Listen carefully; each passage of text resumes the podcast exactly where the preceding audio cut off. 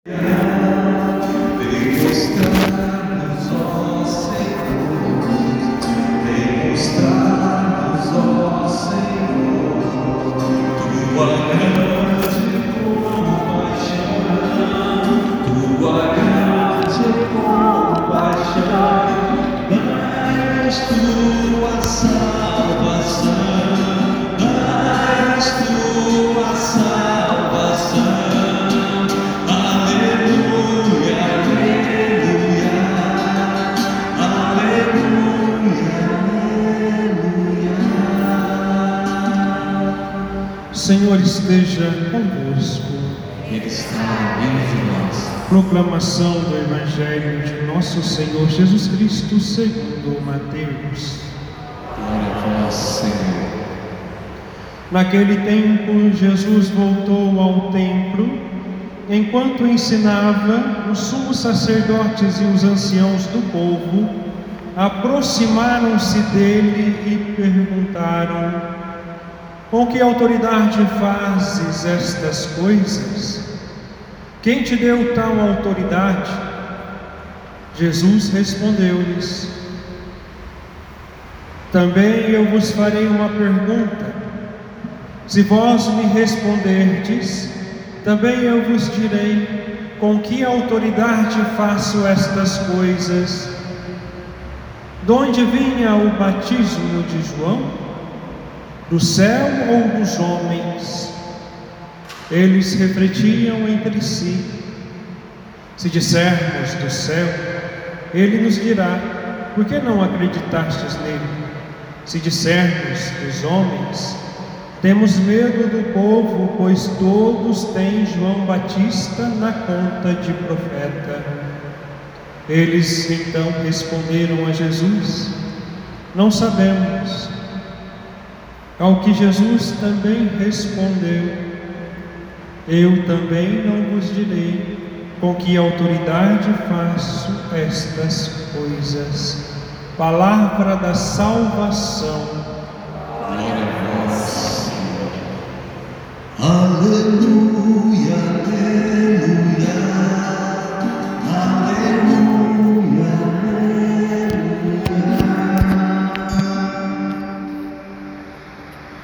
onde vinha o batismo de João? Fazei-me conhecer a vossa estrada, ó Senhor. Uma estrela sai de Jacó. Meus amados irmãos e irmãs, diante da realidade da liturgia da palavra de hoje, nós podemos entender que nós estamos encerrando a primeira fase deste tempo do advento.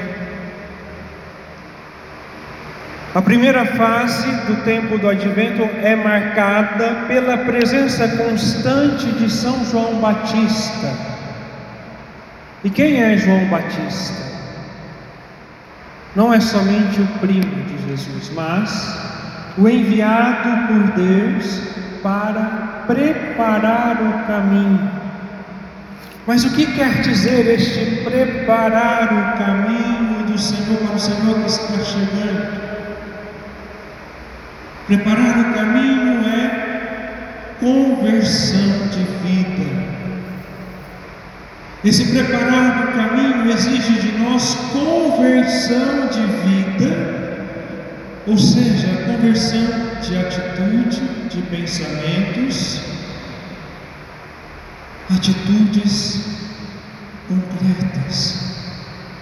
Deixar o homem velho de lado e assumir a proposta do homem novo. E qual é a proposta deste homem novo? A santidade de vida. Quando nós aprofundamos na leitura orante da palavra de Deus, nós vamos perceber que o projeto original de Deus para cada um de nós é que sejamos santos assim como Ele é santo, que nós sejamos a imagem e semelhança de nosso Senhor Jesus Cristo. Mas, Padre, ser semelhante igual a Jesus Ele é Deus, Ele que é santo. Assim pensa o mundo, por causa do relativismo. Se nós somos chamados à conversão, o que tem nos atrapalhado no nosso processo de santidade? Porque não é só o padre da Canção Nova que é chamado à santidade. Não é só os servos da renovação carismática católica que é chamado à vivência da santidade, é todos os batizados. E o que nos separa de Deus são as nossas escolhas. O que nos impede de sermos a imagem e semelhança de Cristo? O que nos impede de sermos santos?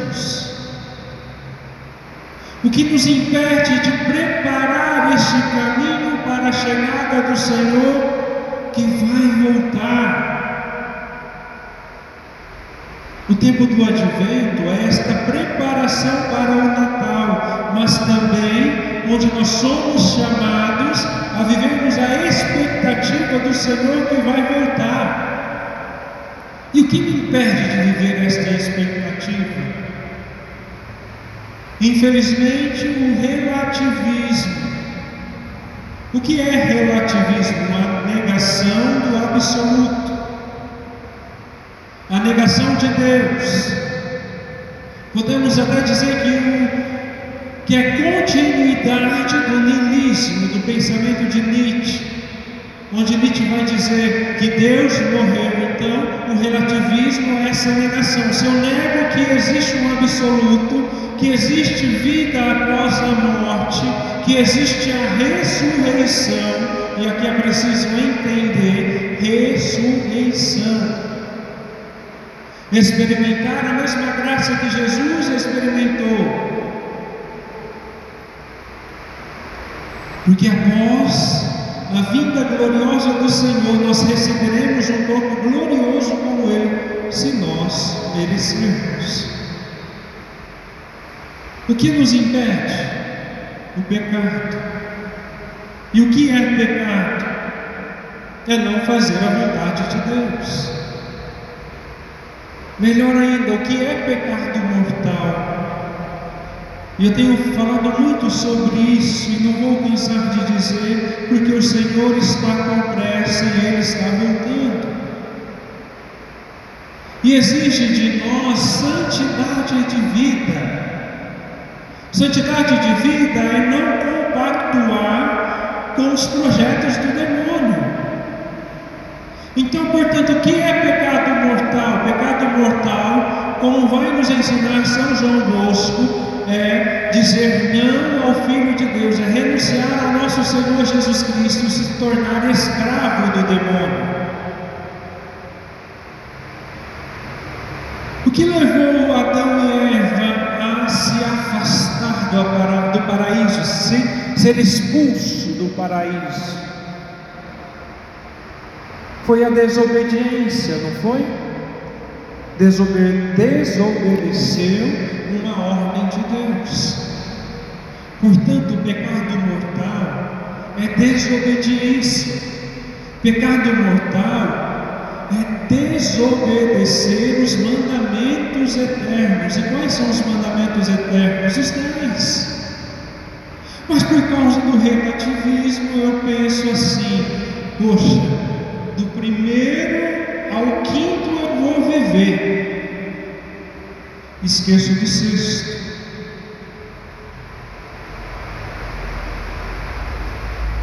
Isso aqui já é pesado.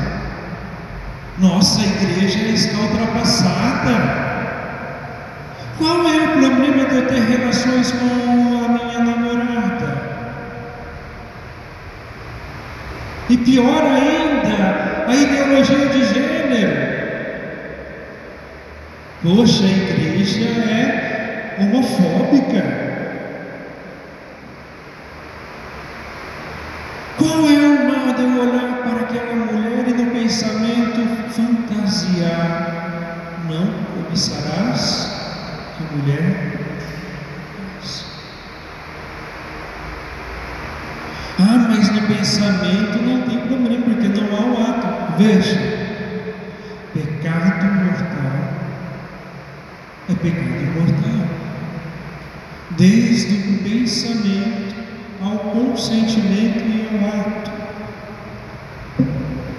A partir do estudo da teologia da graça, nós sabemos que nós seremos julgados e condenados até mesmo pelas situações onde foram criadas aqui dentro, no pensamento. Não é somente pelo ato, não é somente ir lá e cometer o pecado, mas pela intenção de fazer algo eu serei julgado o desejo, as fantasias, seja em relação à dimensão sexual, seja em relação até mesmo na intenção de fazer ou cometer um crime, na intenção de prejudicar alguém. Então veja, meus amados irmãos, neste tempo do advento nós somos chamados à santidade de vida. São João Batista, ele não teve medo de anunciar, de pregar, de falar a verdade, tanto é que ele perdeu a cabeça. E hoje nós vivemos em um mundo onde todo mundo se sente dodói. Ah, porque o padre falou isso na homilia, me feriu, então eu não vou mais naquela paróquia, eu não vou mais porque o padre atrasou ou falou algo que não me agradou, aí começa a falar mal do padre. Desta forma eu vou me afastando das coisas de Deus, vou fazendo, entre aspas, como muitos dizem por aí, a caveira do outro, mal, julgar, apontar o dedo. Veja, no contexto do Evangelho de hoje, os sumos sacerdotes e os mestres e doutores da lei queriam pegar Jesus, mas Jesus, sabendo da intenção deles, fazem eles refletirem sobre a realidade do batismo de João Batista. Mas qual era a intenção daqueles homens? Prejudicar Jesus, levá-lo à condenação, levá-los à morte, levá-lo à morte. A intenção de prejudicar alguém. Portanto, o pecado mortal Muitos não entendem bem essa diferença, pecado venial, pecado mortal, por causa do relativismo. E muitos vivem no pecado aí fora sem saber da gravidade das situações. Portanto, o que é pecado mortal? Pecado mortal é expulsar Deus da nossa alma. É o Padre Leandro que está dizendo isso, é o Padre Leandro que inventou teologia da graça. Estou me aprofundando em alguns estudos e isso, toquei em um dos tratados de teologia da graça, onde dizia: pecado mortal é expulsar Deus da nossa alma, é jogar fora a graça santificante que está sobre nós, expulsando Deus, jogando para o alto a graça santificante, nós jogamos também os méritos. Sabe aqueles méritos que nós alcançamos no jejum, na oração pessoal, na adoração? Foram anos e anos de jejum, anos e anos de oração, né? anos e anos participando da Santa Missa, mas por causa de uma maldita escolha, pelo pecado grave e mortal, eu jogo tudo isso para o alto. E não precisa muita coisa, basta um segundo de bobeira para jogar anos e anos de graça fora. Veja a gravidade do pecado mortal. Se eu morro em pecado mortal, onde eu expulsei Deus da minha alma, se eu morro fora da graça de Deus, eu estou condenado. É fogo do inferno. O inferno existe. E sabe qual é a maior dor o maior sofrimento de uma alma no fogo do inferno? O fogo, vamos dizer assim, é, é aquilo que dói, aquilo que queima, aquilo que machuca. Mas sabe qual é o maior sofrimento da alma no inferno? É que ela está lá e Deus continua amando. E ela vai passar a eternidade murmurando e reclamando, blasfemando contra Deus.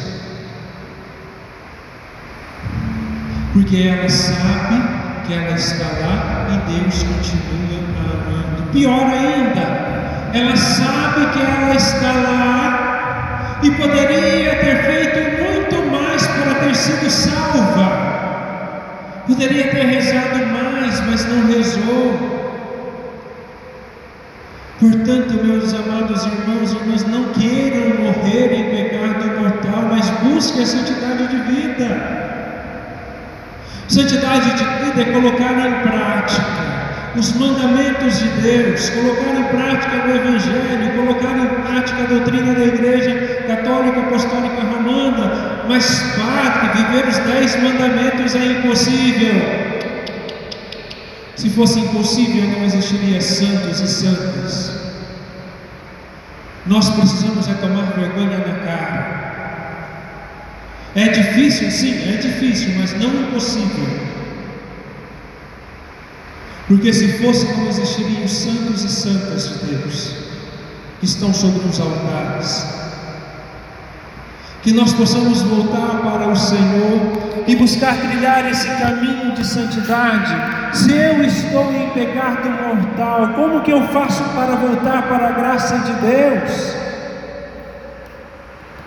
Primeiro, meu amado irmão, é tomar vergonha na cara e se converter. Segundo, fazer um bom exame de consciência e o arrependimento de todos os seus pecados. Terceiro, buscar a confissão. Mas fazer uma boa confissão. Entendendo o que são pecados veniais, o que são pecados mortais e confessando todos eles, por mais simples que seja. Porque é através do sacramento da reconciliação que nos é devolvida a graça santificante buscando a graça santificante no sacramento da reconciliação, estando verdadeiramente arrependido, porque não adianta confessar se você não está arrependido, porque você está invalidando a sua confissão. Estando verdadeiramente arrependido e com propósito de mudança de vida. Se faltou esses dois propósitos, de arrependimento e mudança de vida, esquece. É preciso arrependimento e é preciso esse propósito, o desejo de não mais pecar. Vivendo isso, buscando a Eucaristia, vivendo bem a Santa Missa, comungando em um mínimo de estado de graça possível, não estando em pecado mortal, porque quem comunga em pecado mortal, comunga a própria condenação a partir da Eucaristia, levar para a vida a vida de oração, a intimidade com Deus. Porque sem oração, sem intimidade com Deus, não há santidade de vida, não há castidade, não há fidelidade. É preciso contar com a graça santificante, sim, mas também é preciso lutar contra o pecado. O que nosso Senhor Jesus Cristo vai nos dizer? Orai e vigiai. Se eu estou pisando na bola, se eu estou optando pelo pecado, é sinal que eu não estou amando a Deus sobre todas as coisas, porque quem não reza não ama a Deus. Um sinal para que eu possa entender, se, para que eu possa reconhecer se eu amo a Deus verdadeiramente, é a vida de oração. Quem não reza não se salva. Quem reza se salva. São Santo Afonso vai nos dizer isso. Quem reza se salva, quem não reza se perde. A oração é essencial e necessária no caminho de santidade. Diante de todas as situações que nós vivemos, é preciso ter esta atitude de oração, de intimidade com Deus. E a liturgia da palavra de hoje nos traz mais uma vez o nome de João Batista, onde nesse tempo todo nós fomos observando o chamado à conversão. João Batista que aponta e mostra o Cordeiro de Deus João Batista que derrama o seu sangue por amor a Deus. E a partir de amanhã nós já vamos entrar na segunda parte, onde nós vamos ter uma figura importante na história da salvação, que é Maria. Maria Santíssima, Imaculada, concebida sem pecado, aquela que nunca pecou, e que nós possamos buscar o exemplo destas duas figuras. Maria, na sua simplicidade de vida, na sua entrega e na sua dedicação a Deus, viveu com amor e se entregou a Deus. João Batista não teve medo, viveu o amor a Deus e não se calou diante das injustiças. E nós, E nós, diante das nossas escolhas, diante das nossas opções, quantas vezes nós negamos a Deus a partir da escolha que nós fazemos pelo pecado? Quantas vezes nós negamos a Deus fazendo a opção por romper com um dos mandamentos da lei de Deus? Quantas vezes, diante das injustiças deste mundo, nós nos calamos? Quantas vezes, para não machucar alguém, nós ficamos calados e não falamos a verdade? Quantas vezes, para fazer a política da boa, da boa vizinhança, nos calamos e não vivemos a nossa fé? Quantas vezes nós negamos a nossa fé porque, ah, se eu disser que eu sou católico, eu vou ofender a religião do outro? Mas todo mundo pode ofender a nossa, né? assim como Portas do Fundo e Netflix, e um, um monte de pessoas que se dizem cristãos estão lá ainda com a sua assinatura ativa. Olha, se existisse verdadeiramente pessoas coerentes que, colo que, colocam, e existe sim pessoas coerentes que colocam em prática a sua fé, que cancelaram a Netflix mas e nós? Será que nós estamos sendo coerentes? Porque toda vez que eu acesso e pago para assistir uma porcaria dessa, eu estou incentivando. É tempo de acordar para a vida, porque o dia de amanhã nós não teremos tempo. Deus tem pressa, Ele exige de nós esta pressa na nossa conversão, e por isso nós estamos vivendo este tempo da misericórdia, o tempo em que Ele nos deu para que nós possamos buscar a santidade de vida, porque amanhã eu não terei tempo. Jesus está voltando. Ah, mas Padre, a igreja diz isso há dois mil anos, e todos aqueles que também questionaram isso já estão mortos. Portanto, Jesus está voltando, ou ele, ou eu vou partir. Jesus está voltando, esta é a nossa certeza.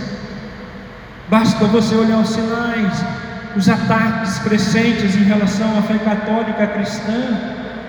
Já falei sobre Portas do Fundo e sobre a Netflix e companhia limitada, que estão denegrindo a imagem do cristianismo e nós calados.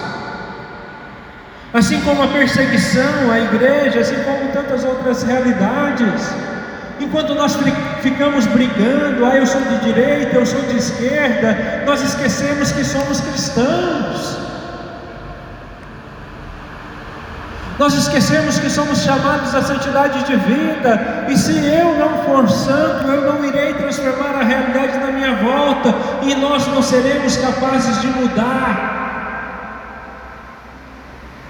Pior ainda, meu amado irmão, o tempo da tribulação que Jesus nos dizia há uns dias atrás já chegou. Perseguição contra a igreja de forma externa, em relação aos ateus, em relação às comédias, em relação a tantas outras porcarias que tentam denegrir e manchar a imagem da igreja, a imagem da família, a imagem do sacerdote, mas também dentro da própria igreja.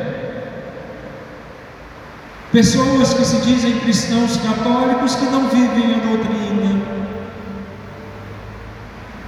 Pessoas que, é, que seriam para ensinar e conduzir o povo de Deus na doutrina da igreja, ensinando heresias. E vai piorar. O próprio Bento XVI, em uma entrevista, até mesmo está lá no livro sal da terra e luz do mundo, ele vai dizer que vai chegar um tempo que a igreja não vai ser uma multidão, não, ser somente aqueles que realmente são. Ela será reduzida a uma pequena porção, mas essa pequena porção será a porção dos fiéis, os que lutarão pela fé, na oração, na santidade de vida, então, quando todo mundo pensar, poxa, agora a igreja católica acabou, porque vai chegar esse tempo, vai chegar a esse ponto, é aí que Jesus vai voltar, a sua glória, e a igreja irá ressurgir de forma gloriosa. E aqueles que são fiéis à Igreja Católica Apostólica Romana serão salvos e aqueles que lutam contra Jesus e contra a sua santa igreja perecerá, seja de forma externa seja de forma interna. E você? Qual porção você quer fazer parte? Dos justos, dos santos? Ou continuar na vidinha medíocre de pecado? fazendo a opção pelo pecado, ah, isso aqui não tem nada a ver. Ah, eu peco aqui, mas amanhã eu vou lá atrás do, do padre, ele me confessa. Quantas pessoas pensaram assim e infelizmente morreram em pecado? Não tiveram a oportunidade de fazer uma boa confissão. É tempo de santidade de vida. É tempo de se voltar para Deus. É tempo de lutar contra o pecado. Ah, mas padre, é difícil. Sim, é difícil. Vai ser uma luta diária. Mas não é impossível. Ou santos, ou santos. E desta forma buscarmos a santidade de vida. E para estarmos na graça de Deus, é preciso permanecer fiel aos mandamentos e conduzirmos a nossa vida numa vida de santidade, recorrendo aos sacramentos, porque sem uma vida sacramental, confissão, Eucaristia, sem uma vida de oração, não seremos capazes de alcançar o céu. É preciso lutar, se esforçar, mas é preciso contar também com a graça de Deus. Então fique em pé. Do seu jeito, da sua forma. Peça ao Senhor que te desse da graça de ter um coração contrito. Vai dizendo mesmo ao Senhor: Senhor, me dê um coração arrependido. Me dê um coração contrito.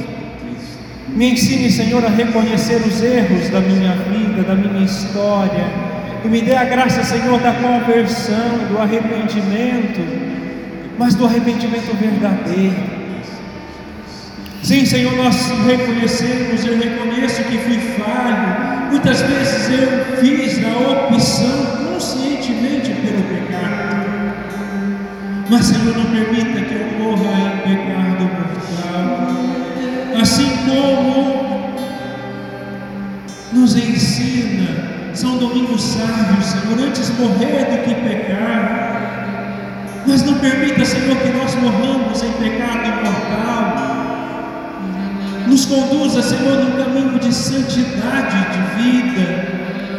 E nos ensine, Senhor, a partir de hoje, a partir de agora, a trilharmos esse caminho, a buscarmos, Senhor, uma vida sacramental, buscarmos uma vida de oração, Quantas vezes, Senhor, nós fizemos a opção de estar na internet, nas redes sociais e não buscamos a vida de oração? Quantas vezes, Senhor, nós fizemos a opção de fazermos um passeio e não rezamos, não te buscamos? Quantas vezes, Senhor, torcedemos a tentação, porque nós não rezamos e não vigiamos? Sim, Senhor, nos dê nesta noite um coração novo, um coração desejoso um coração desejoso da tua graça. Nos dê, Senhor, a graça de vivermos a intimidade contigo, na busca, na vida de oração, na fidelidade na vida de oração. Sim, Senhor, nós reconhecemos. Reconhecemos que muitas vezes nós optamos em não rezar porque colocamos tantas coisas em seu lugar. Mas também, Senhor, reconhecemos que sozinhos nós não somos capazes. Reconhecemos, Senhor, que somente com as nossas forças nós não seremos capazes de te alcançar. Somente pelas nossas forças, Senhor, nós não seremos capazes de viver a santidade de vida. Não seremos capazes, Senhor, de fazer a opção pelo seu projeto original, que é sermos santos, assim como o Senhor é santo. Nos ensine, Senhor, a lutar com todas as nossas forças, mas também, Senhor, nos ensine a buscarmos a Sua graça, a graça santificante. E por isso nós estamos aqui nesta noite, Senhor, clamando e pedindo o auxílio da Sua graça, o auxílio do Teu Espírito Santo, porque sozinhos nós não somos capazes. Nós sabemos, Senhor, que nós trazemos em nós a concupiscência da carne, esta maldita marca do pecado original, mas que o Senhor possa nos ajudar, Senhor. Que o Senhor possa mesmo nos tomar pelas mãos e nos ensinar a caminhar na Sua graça, assim como o Pai, assim como a mãe ensinam os seus filhos a darem os primeiros passos. Tome-nos, Senhor, pelas mãos e nos conduza, nos ensine a caminhar, a caminhar na Sua graça.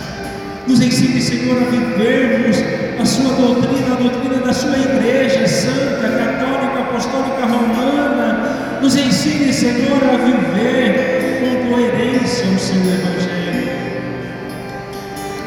Sim, Senhor, sozinhos nós não somos capazes. Por isso nós necessitamos da graça do Teu Espírito Santo, Senhor. Vinde, Espírito Santo de Deus, levante a sua mão como alguém que pede, como alguém que clama, e peça, e peça o Espírito Santo de Deus. Peça mesmo, vem Espírito Santo de Deus,